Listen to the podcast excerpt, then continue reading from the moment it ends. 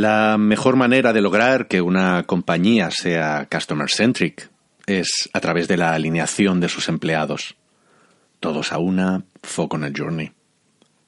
La mejor manera de lograr alineación entre los empleados de una compañía es logrando que estos se sientan identificados con un propósito y con una cultura. La mejor manera de modelar una cultura es a través de la toma de conciencia de los valores en los cuales queremos que se sustente, de las creencias o supuestos indiscutibles que imperan en el grupo y por tanto de sus propios sesgos. La mejor manera de tomar conciencia de los propios sesgos es a través de la diversidad y sobre todo a través de la inclusión. Diversidad de género, de etnia, de creencias religiosas, diversidad cultural, social, diversidad vertical, a todos los niveles de la compañía. Ya, ya, ya, ya, todo eso está muy bien y suena muy hippie, pero en el mundo real, cuando fichamos, lo más importante es que haya culture fit. Pero en el mundo real. Cuando al mundo real le precede un pero, deja de ser un lugar, se convierte en una excusa. Si de una forma u otra eres responsable de la transformación de la compañía donde trabajas, aquí encontrarás la manera de desactivar esos pretextos ese portazo al cambio, ese aquí no se puede. Este podcast es para todos aquellos que estáis convencidos de que las empresas deben poner al cliente en el centro de la estrategia y a las personas de la organización en el corazón de la misma. Aquí adquiriréis una visión estratégica y a la vez práctica a través de ejemplos y experiencias que os dotarán de argumentos en el idioma favorito de la alta dirección, el lenguaje de negocio. No solo hablaremos del qué, sino también del cómo.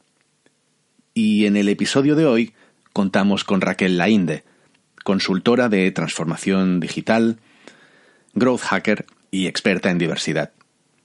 Soy Carlos Iglesias, CEO en Runroom y profesor en varias universidades y escuelas de negocio como ESADE, K-School o BAU. Bienvenidos al decimoquinto episodio de En el Mundo Real, el podcast sobre Customer Experience y negocio digital.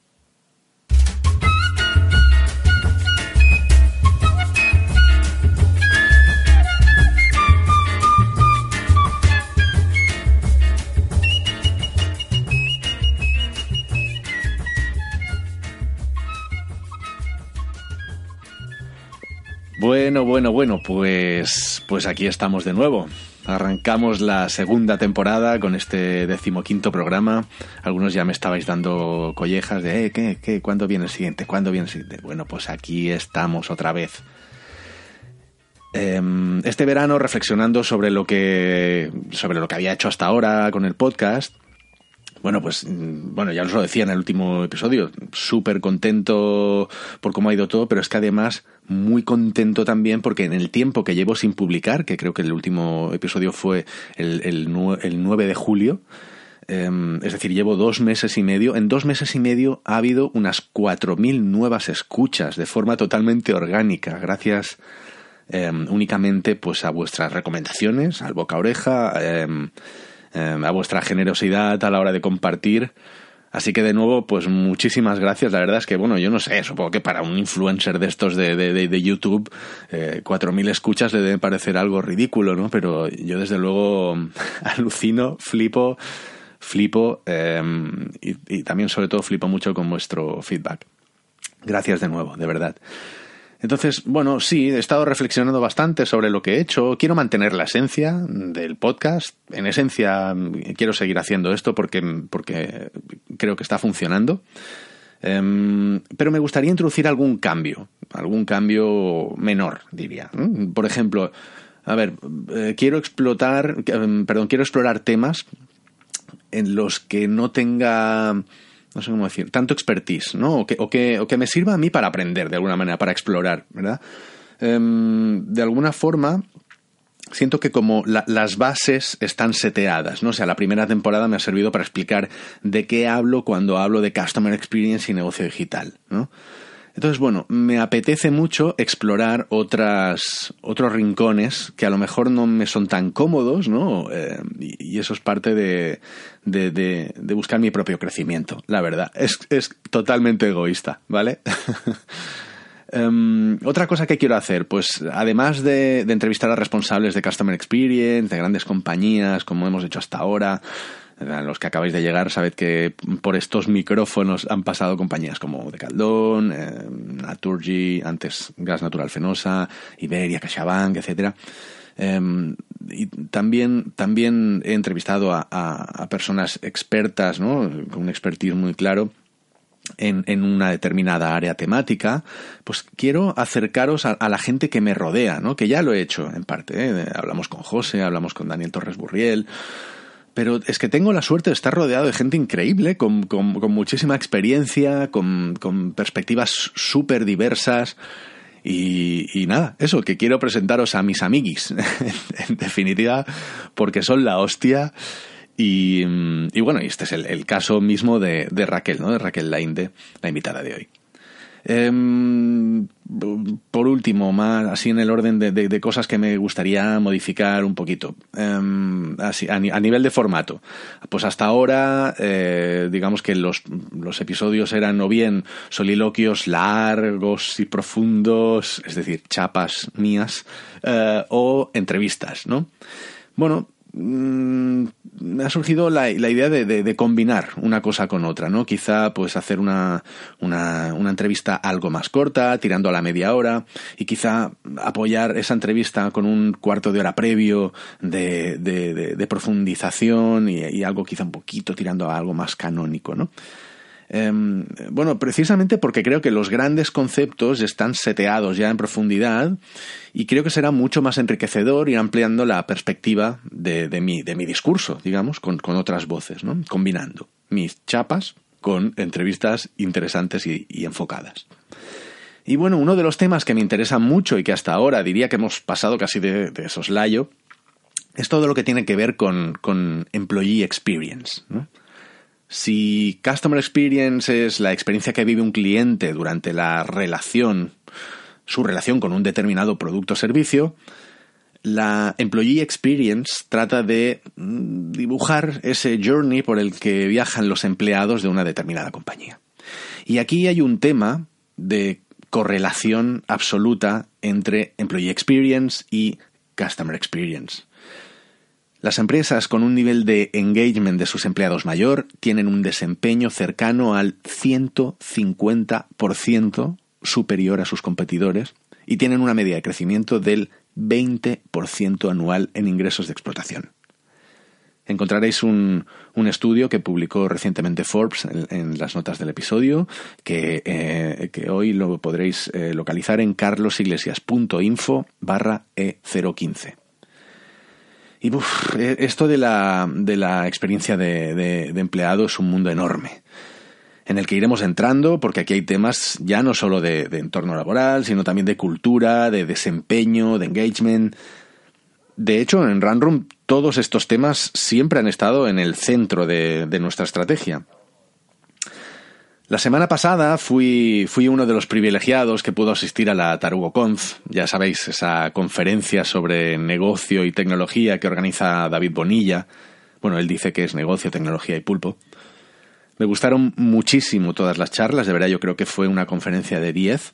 Em, de hecho puse un tuit diciendo que era la primera vez en mi vida que iba a una conferencia donde al acabar hice follow en Twitter a todos y cada uno de los speakers, aunque algunos ya lo seguía previamente. Pero hubo una de, esas charlas que me resonó especialmente con la entrevista que le había hecho a, Raquel el día anterior, y fue la charla de Justina Adamsich, actualmente responsable de recursos humanos en Carto, pero que bueno, tiene una, experiencia bastante dilatada en compañías como, como Job Talent o, Twenty. Y Justina vino a decir algo como Culture Fit es un sesgo, olvidaos del concepto Culture Fit. Y es que uno de los principales errores que se cometen en los procesos de selección es el de la, bueno, lo que yo llamo la homogeneización por sesgo. Las personas responsables de la selección acaban optando por personas que se parecen a ellas mismas o a miembros de su equipo. Y esto es algo muy fácil de observar en grandes organizaciones, donde los distintos departamentos pues, eh, pues en ellos no, no, es muy, no, es, no es poco común encontrar pues como un perfil homogeneizado por los sesgos de las distintas personas responsables de fichar. ¿no? Los fichajes de marketing se parecen al responsable de selección de marketing, los de ventas al de ventas, los techis al, al, tech lead, ¿no? y así sucesivamente. Seguro que os lo habéis encontrado si, si, habéis tenido experiencias ya no solo en grandes, sino también en pequeñas compañías. Es algo que, que, viene sucediendo, ¿no? Este sesgo. Y esto que podría parecer que incluso tiene sentido, pues es un grave problema de sesgo que nos limita y nos empobrece. Entonces, bueno, hoy con Raquel nos vamos a centrar en el tema de la diversidad.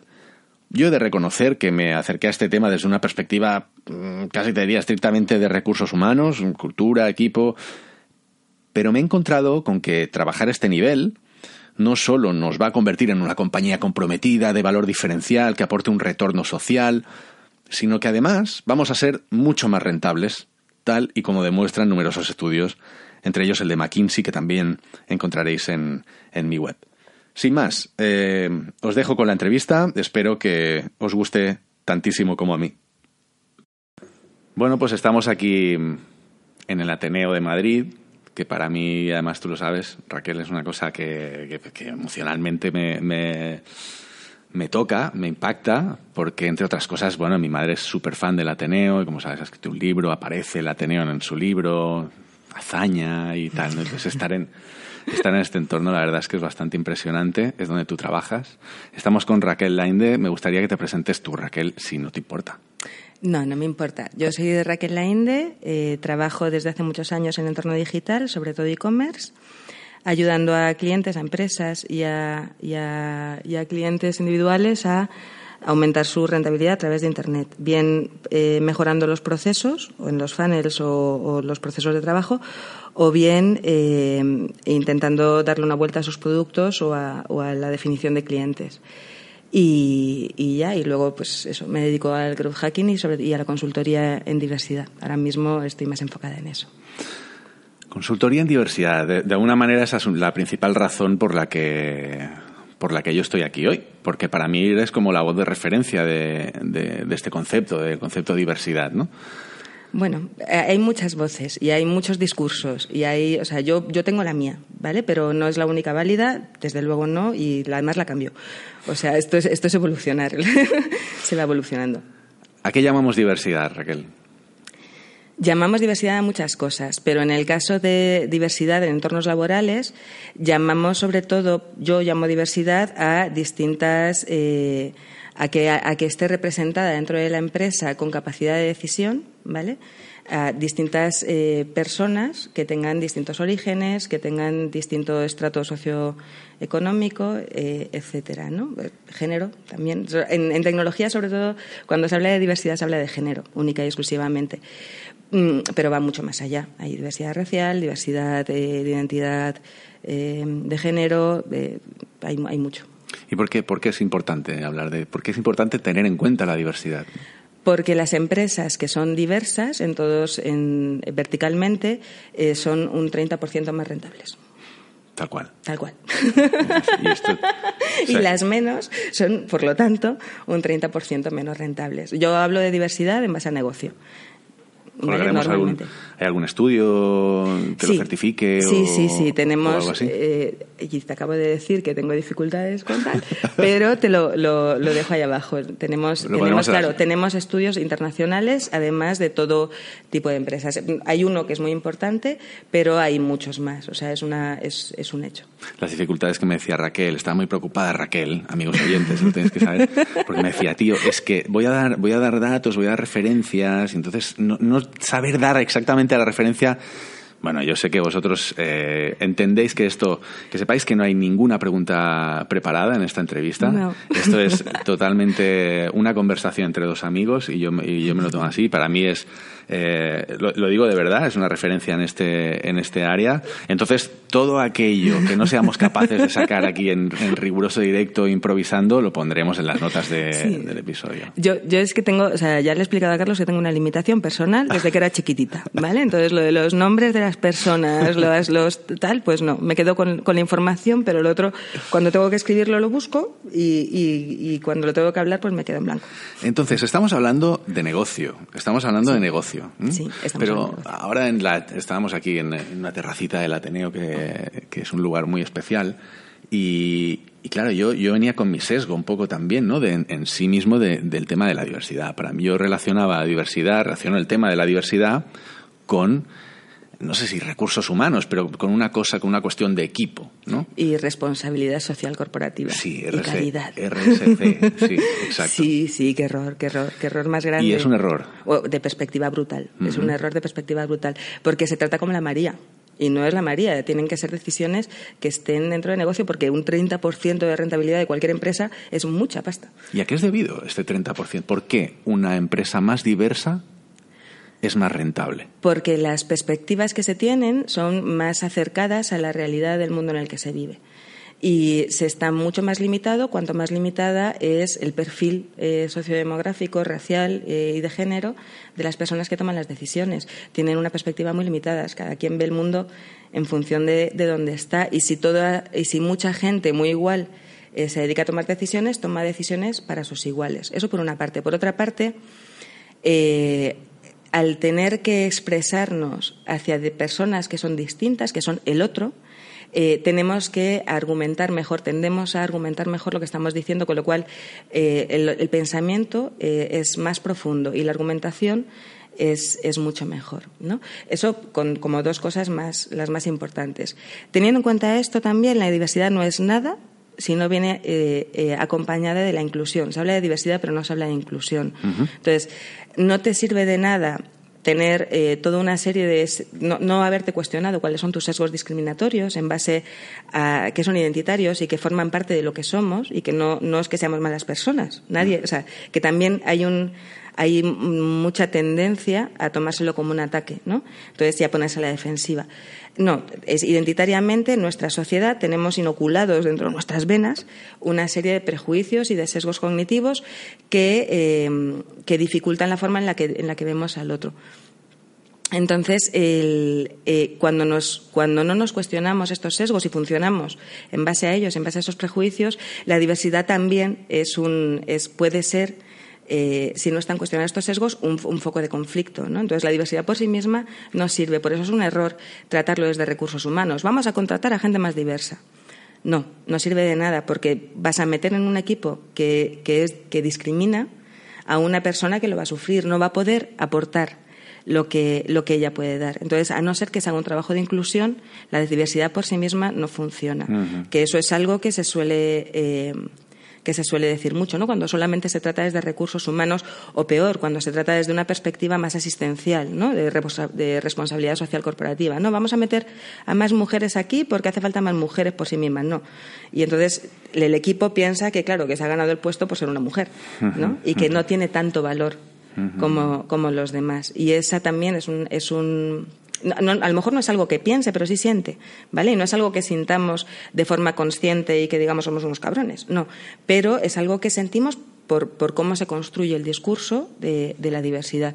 Y eso dificulta de nuevo la comunicación dentro del equipo y la, y la, y la pertenencia, ¿no? La sensación de pertenencia al equipo de la persona que llega. Y eso es un problema. Estabas hablando y me he apuntado aquí un par de cosas interesantes que ahora me queda un poquito descontextualizado, ¿vale? Y volveremos a este, este tema de tal.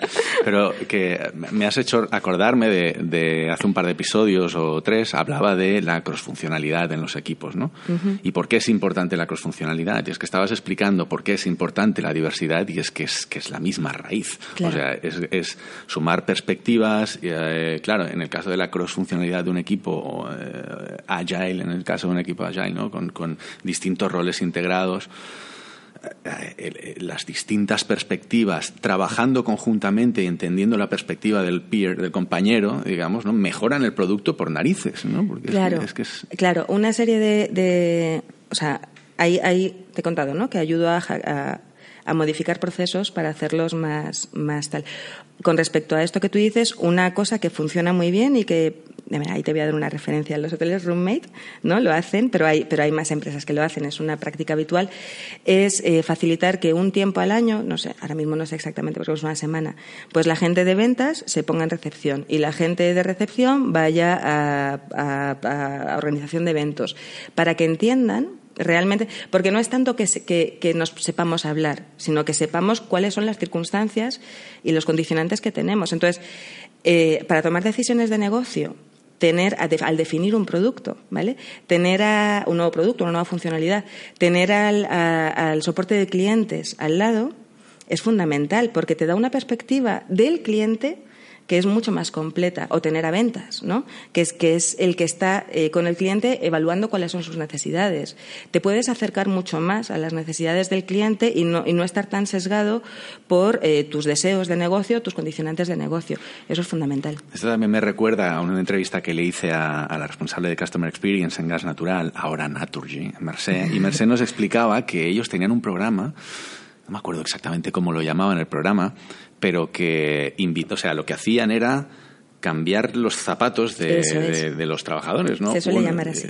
Y, un trabajador del área del call center se iba a una instalación en, eh, industrial, no sé qué, a entender cuáles son los problemas del tipo que tal, ¿no? y, al revés, ¿no? Y alguien que eh, está yendo de casa en casa haciendo instalaciones entender lo que es recibir una llamada del call center ¿no? y empatizar ahí y buscar una solución común ¿no? que impacte en el journey al final del Claro, fundamental. Impacta muchísimo y, mejora muchísimo el pues eso, la, experiencia de usuario, porque todo el mundo además está a la una, ¿no? Y se genera empatía, hay pertenencia, etcétera. Si se hace bien, es una herramienta potentísima. Es súper interesante lo de, lo de la inclusión, es súper interesante y, mm, eh, creo que tenemos que ser muy conscientes ¿no? de todos nuestros sesgos. ¿vale? Y, a mí estas cosas siempre que me, que me reviso a mí mismo y, mi torpeza. Se es muy torpe siempre. Eh, sí, porque yo me reconozco torpe, en, mm. pese a que, intento ser lo más consciente posible, me reconozco muy torpe.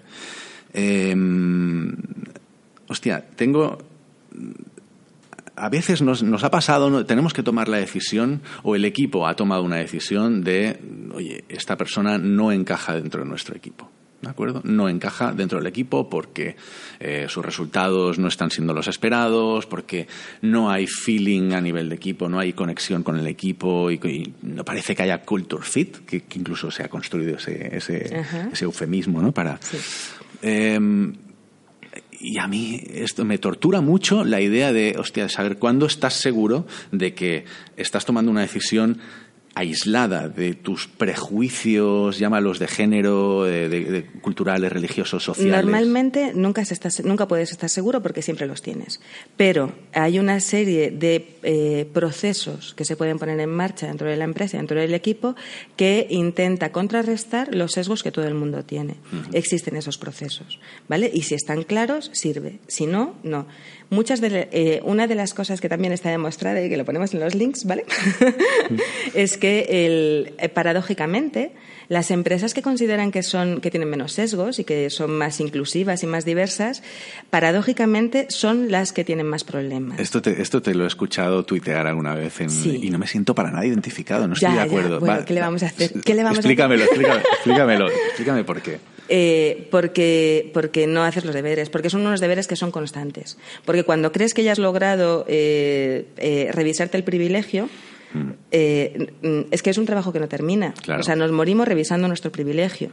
y, nos morimos siendo torpes y luchando contra nuestra torpeza. Y no importa, yo utilizo siempre para lograr empatía, porque claro, cuando yo digo esto, ocurre muchas veces lo que tú estás diciendo, ¿no? Me niego a aceptar que todo el trabajo que yo he hecho de construcción, tal y no sé qué, no me haya llevado a un punto determinado, que yo ya creo que he triunfado, ¿no? Bueno, pues no, lo siento mogollón.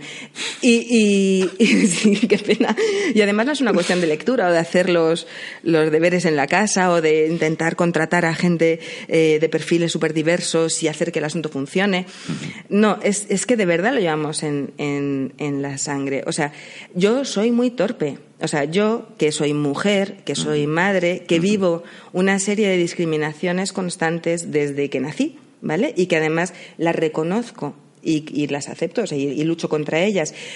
Sé que, que, mm, ejerzo otra serie de eh, discriminaciones hacia otros y tengo una serie de privilegios que son, que son eh, circunstanciales a mi socialización. Hay tres procesos de, socialización que nos construyen por dentro, nuestra forma de ver el mundo. y, no, y, y, como nos construyen, no podemos hurtarnos a ello. Forman parte de nuestra identidad. No es eh, deconstruible lo que forma parte de nuestra identidad. A pesar de que, para mí, mm, o sea, de que yo soy madre adoptiva, de que uno de mis hijos, como hemos hablado antes, es racializado y puedo identificar perfectamente eh, los, el racismo que él recibe, ¿vale? y, me duele en el alma por dentro a mí misma, ¿vale? Al mismo nivel que mis otras hijas, yo tengo sesgos racistas, ¿vale? Y sesgos coloniales, muy gordos, y los deconstruyo constantemente. Pero, por ejemplo, para poner un ejemplo, la semana pasada vino Afroféminas a Madrid a hacer unas jornadas.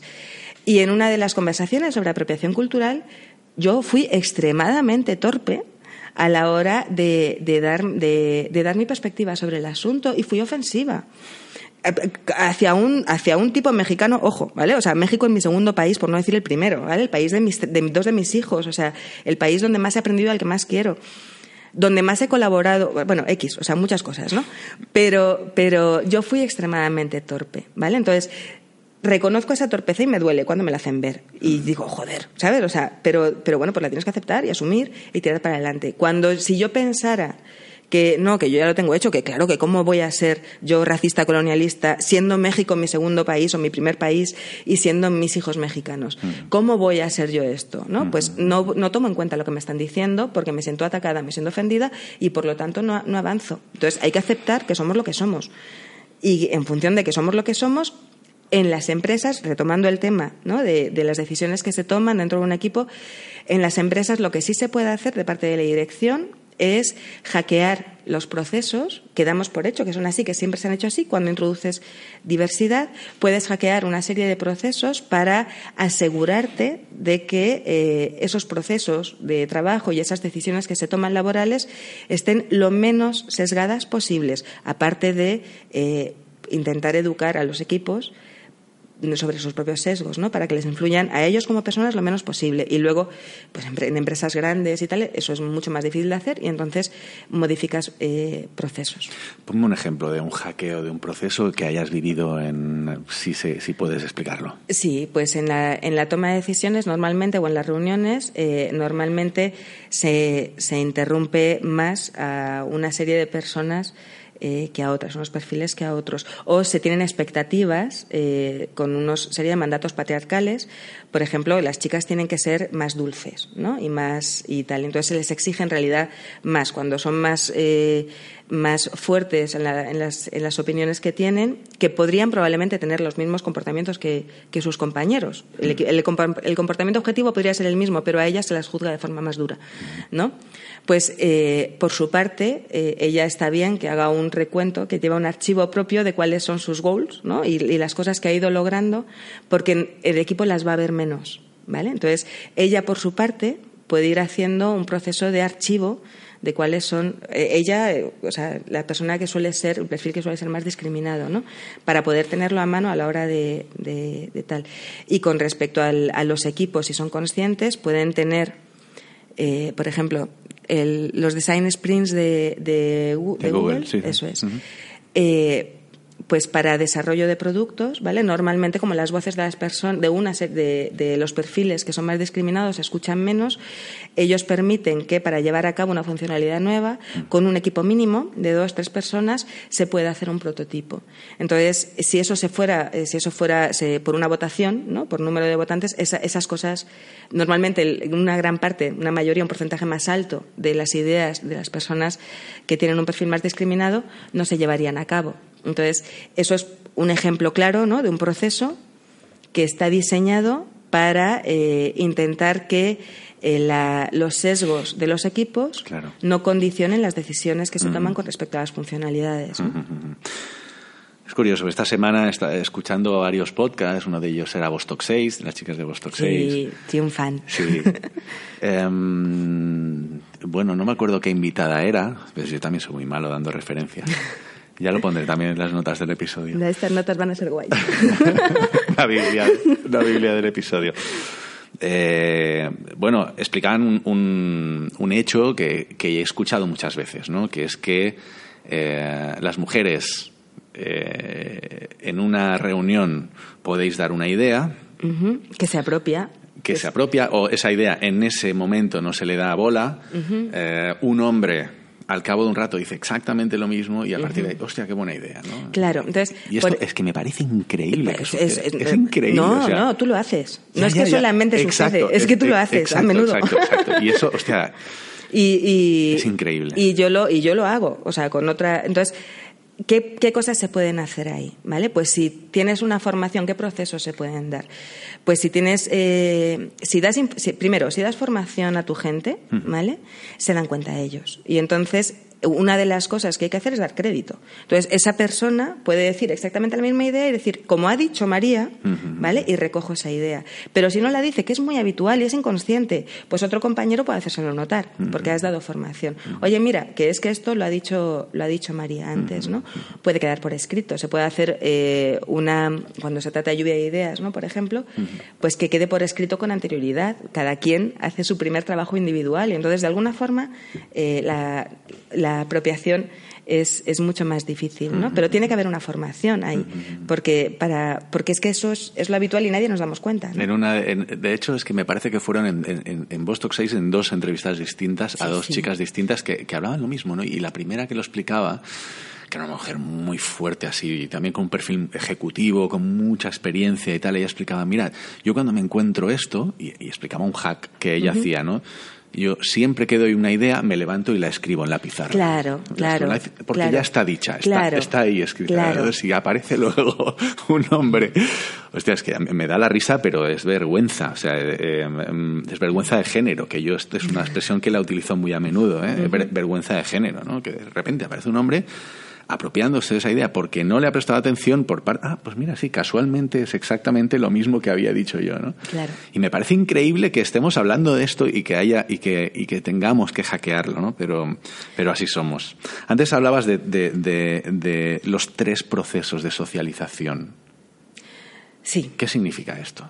O sea, nosotros vemos el mundo en función de cómo primero nos hemos criado, ¿no? Y las cosas que valoramos tienen que ver con eh, los distintos procesos de socialización. El primero dentro de nuestra familia, cuando somos más pequeños, y vemos el mundo a través de, de los criterios de nuestra familia luego a través de nuestros pares, ¿no? Y, luego también pues a través de, la cultura como más amplia, ¿no? Pues la publicidad, los referentes culturales, eh, las cosas que se valoran o no, que se dicen, los sesgos que hay en los medios de comunicación son brutales, ¿no? Entonces, todo eso construye la forma en la que vemos el mundo, que no es la única, desde luego, ¿no? Y está muy limitada a eso. Pero forma parte de quienes somos. O sea, eso es lo que somos, ¿no? Luego, las experiencias vitales pueden ampliar esa perspectiva o pueden constreñirla todavía más. Mm, pero eh, en un momento tú comentabas el, post del liderazgo adaptativo. O sea, se, puede cambiar eh, la forma en la que vemos el mundo a través de eventos traumáticos habitualmente. O, convivencia cercana con personas que viven otras realidades pero no, no dejas de ser lo que eres, solamente amplías la mirada si tienes suerte. Claro. Hablabas ahora del, liderazgo adaptativo y me, lleva a pensar también en, en, los líderes. ¿no? A ti, quién, y ya, para mí el liderazgo es un mm. tema muy... O sea, yo no cuando hablo del liderazgo, cuando hablo, hablo de líderes no hablo de managers, no hablo de gerentes, ¿no? ¿no? No, hablo de eso, ¿vale? Hablo de un poco más allá. Pero esto me ha llevado a pensar precisamente que, claro, ¿a ti quién te contrata?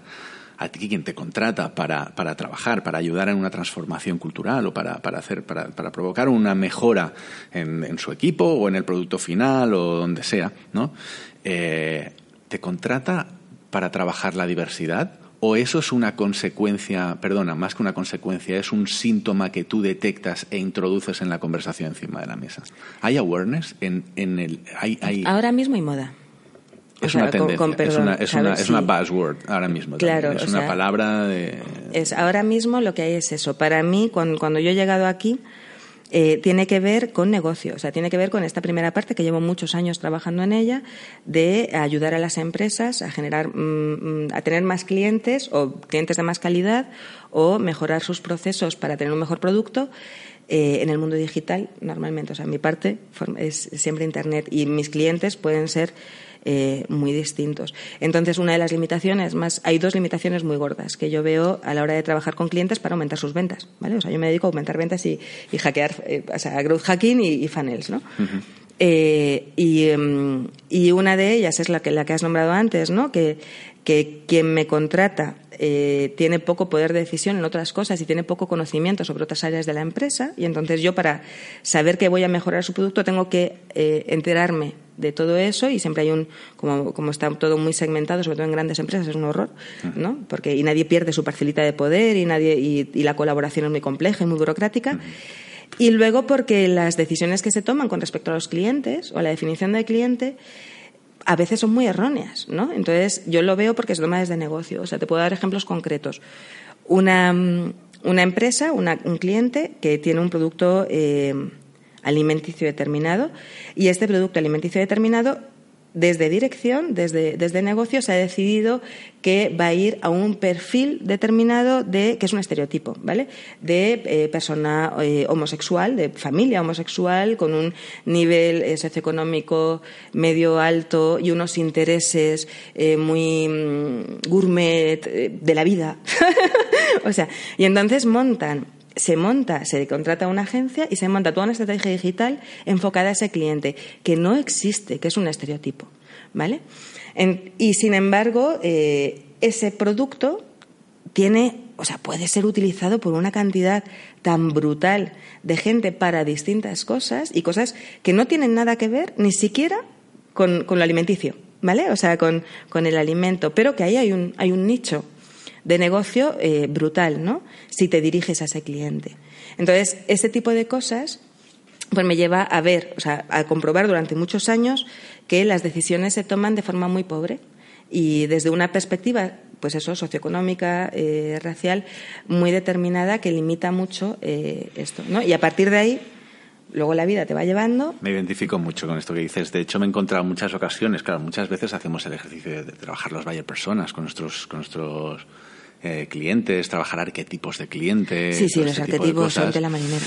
Claro, para mí yo creo que son, o sea, realmente es muy importante trabajar y tenerlos claros, ¿no? El problema, el problema se da cuando, cuando son estereotipos, ¿no? claro. entender la diferencia entre arquetipos y estereotipos, que es una de las cosas que yo eh, que explico en el episodio de Bayer Personas, precisamente. Eh, os invito a que lo revisitéis los que no lo hayáis hecho, porque para mí es muy importante entender exactamente la diferencia entre un arquetipo de comprador y un estereotipo. Es que se pierde mogollón de pasta por ahí.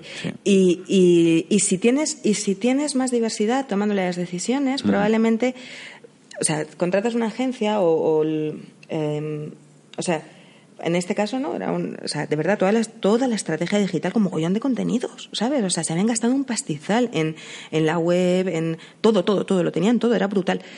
y, y, jo, o sea, con, con, con más diversidad, haciendo la, la, definición de cliente, ¿no? Habría muchos más arquetipos posibles y algunos mucho más rentables. Entonces, medir la rentabilidad de cada uno de ellos, dónde están, quiénes son, cuál es el lenguaje para comunicarte con ellos, alguien que es ellos, es mucho más fácil que te pueda dar las claves, ¿no? Si no, es mucho más fácil que caigas en la pérdida de oportunidades de negocio, ¿no? Pero alguien que es como ellos te va a dar las claves. Llevamos 27 minutos de entrevista. Ya, se acabó. Me parece increíble. Em, me gustaría hacerte una pregunta que tienes tómate tu tiempo para contestarla, ¿vale? Porque ahora estaba pensando. Que estrés, 28 em, minutos ya. ¿Recuerdas algún error que hayas cometido en haciendo una consultoría o haciendo... Te lo pregunto porque tú tienes creo que tienes una profesión y un, oficio y, impactas de una manera que, que es una responsabilidad también, ¿no? O sea, mm. todos los que de alguna forma nos dedicamos a la transformación organizacional y de, al final es, es una responsabilidad, eso, algún error que hayas aprendido y que hayas dicho, hostia, esto no lo tenía que haber hecho así y me guardo ese learning. Sí, de, o sea, hay errores a la, eh, de comunicación y voy aprendiendo cada vez mejor, pero sí hay errores de comunicación. Si te equivocas a la hora de, o sea, es muy fácil en estos temas generar em, muchas más resistencias, ¿vale? Que en otros temas. Entonces, sí, he tenido, sobre todo al principio, errores de comunicación que no he sabido, eh, pero eso lo tengo bastante más aprendido ahora, ¿no? Pero que no he sabido no he logrado que el otro se pusiera en, realmente en, lo que era importante, ¿no? y que además se pusiera la defensiva y entonces se enrocara en su consideración de que la diversidad era una María y que no había que prestarle eh, mayor atención y desde luego que estupidez, ¿no? Y que feminazis. O sea, eliminar la palabra me ha costado mucho encontrar el equilibrio entre palabras prohibidas, ¿no? Y palabras eh, eh, con respecto a, tienes que hablarlo en distintos con distintos interlocutores es diferente no pero por ejemplo feminismo machismo y, racismo con muchos interlocutores son palabras que están prohibidas no y está bien, o sea, tienes, puedes, puedes sustituir para que se entienda el concepto de otras formas, ¿no? Sin embargo, con, con otros interlocutores, si no eres eh, clara y buscas eufemismos para tratar estos mismos conceptos, eh, te tratan de pues de, de, apoquinada, ¿no? Y, de, y de que y estás instrumentalizando una lucha, no sé qué, no tiene nada que ver con eso para mí. Entonces es complejo a veces en las primeras eh, interacciones con un cliente, con un equipo, con o con quien toque, ¿no? a quien le toque, elegir bien el vocabulario a utilizar. Es que son temas que realmente em, cuando, te, cuando alguien te evidencia de una forma tan, tan clara y negro sobre blanco y, con, y con hechos tu torpeza, ¿no? lo, claro, que somos. Eso, es que eso... te hiere en el orgullo, en el amor propio y en el y porque tú te consideras a ti mismo súper abierto, súper. Pero eso no lo hago. O sea, os he aprendido a hacerlo primero. Yo hablo en primera persona. O sea, cuando cuando ejemplifico. Eh, hablo de mí misma no como persona discriminada, sino como persona que discrimina, ¿vale? O sea, como, persona que tiene una serie de sesgos y los y los cuenta y eh, cuando ejemplifico, ¿vale? O sea, yo puedo contar mis sesgos tranquilamente porque, son, porque es lo que hay. Y luego hay un montón de evidencia científica sobre situaciones que son de psicología social. Entonces, cuando yo, ahora puedo poner evidencia científica luego en las notas, pero no, no la voy a contar ahora, ¿no? O sea, los sesgos que condicionan eh, nuestro día a día y nuestro día laboral eh, día a día laboral están demostrados por la psicología social. No es culpar al otro, es evidenciar una situación que es cultural, que, es, que es así, que somos así, que no hay más, y en base a esa, realidad que podemos ver, si la podemos ver, podemos encontrar mejores formas de hacer las cosas. Pero si no vemos la realidad, pues estamos, estamos hablando de estereotipos, ¿no? No de arquetipos siquiera. Totalmente. Y yo sé que tú eres muy buena haciendo esto y que tienes un arma secreta que es el afecto el respeto, sí. El sí. respeto. sí, el, bueno, el afecto lo, lo, puse ahí en el título, porque, pero sí, es, es, sí. Es importante también. Eh, yo creo que es fundamental. Yo creo que es un error muy habitual y en el que, en el que yo no caigo, o sea, que veo en otros sí que yo no suelo caer tanto. Este, este no es mío, pero sí es muy habitual el hecho de mirar desde arriba, ¿no? O sea, y desde y no tener en cuenta cuáles son los condicionantes que tienen las personas sobre las que intervienes, ¿no? Y estás interviniendo en su vida y están eh, teniendo una serie de cambios que no han elegido. Entonces tienes que eh, tienes que lograr crear una conexión personal, no es una cuestión de empresas, ¿no? Sino que, que, te respetarles. Si la gente se siente respetada es mucho más fácil que te escuche. Pero si, pues un poco lo que hablábamos antes, ¿no? O sea, si no, si le hablas y se siente atacado, pues olvídate, su respuesta va a ser en muchas ocasiones ponerte piedras en, ¿no? o, ramas en las ruedas de las bicicletas y ahí las cago. Absolutamente. Si la gente se siente respetada, si la gente se siente querida, si la gente se siente escuchada, si la gente se siente valorada. Claro, hay que escuchar. Es mucho más fácil que alguien quiera hacer bien su trabajo, que se sienta comprometido con una causa, y que reconocer, le preocupe su cliente. Que... Claro, tienes que poder reconocer que lo que estás haciendo, los cambios que estás introduciendo, pues oye, pues no son los más. Joder, que lo que el otro es legítimo que se enfade, ¿no? O sea, y que no le guste, lo que pues es legítimo, pues es verdad pero es, hijo, es lo que hay. Yo estoy aquí para trabajar, tú también. y, luego vamos, y yo te puedo contar que luego vamos a llegar a este sitio vamos, y van a pasar cosas guays. Y te lo tengo que contar y te lo tienes que creer, ¿no? Pero si, pero si te estoy vendiendo la moto, pues no te estoy respetando.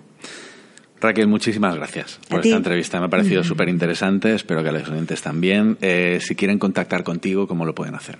eh, Twitter La Inde, eh, LinkedIn Raquel La Inde y email raquel.intercultural.com. Perfecto. Y estoy dispuesta a trabajar mogollones. Está borralo. ¿O no? este curso hace falta mucho trabajo. Gracias por todo, Raquel. Gracias. Un placer. Igualmente. Y hasta aquí, amigos, este episodio de mi podcast En el Mundo Real, el podcast sobre experiencia de cliente y negocio digital. Muchísimas gracias por escuchar. Em, bueno, a que no sabéis lo que os voy a pedir ahora. Eh, lo hago siempre, pero es que es verdad. O sea, yo escucho muchos podcasts y en esos podcasts, pues no, no siempre me, paro a, darles una valoración, cinco estrellitas, un like, un comentario. Y, me doy cuenta, ¿no? Como autor, como, como, como divulgador, que realmente es muy, muy importante, eh, pues esa pequeña ayuda que, que, es un poco lo que yo entiendo como cuando lo hago, cuando pago a alguien en forma de agradecimiento, como, como esas estrellitas, como ese like, eh, o como un comentario en la página del episodio, como un link en vuestros blogs a, mi propia página. Me interesa mucho eso, ¿eh? la parte del link building también. Si alguien tiene un blog, oye, me encantaría que, que me citéis y que me linkéis en, en, vuestro blog. Me ayudará mucho al SEO también. Es decir, cualquier tipo de ayuda que, que, que podáis echar en este sentido, pues va, va, va, va a conseguir eso, ¿no? Llegar a, más personas y que, que esta información, si os ha parecido útil, pues pueda llegar, pueda podáis hacer que, se amplíe más esta, esta gran conversación que siempre digo, ¿no? que espero mantener con todos vosotros oyentes. Así que un fuerte abrazo y os espero en el mundo real.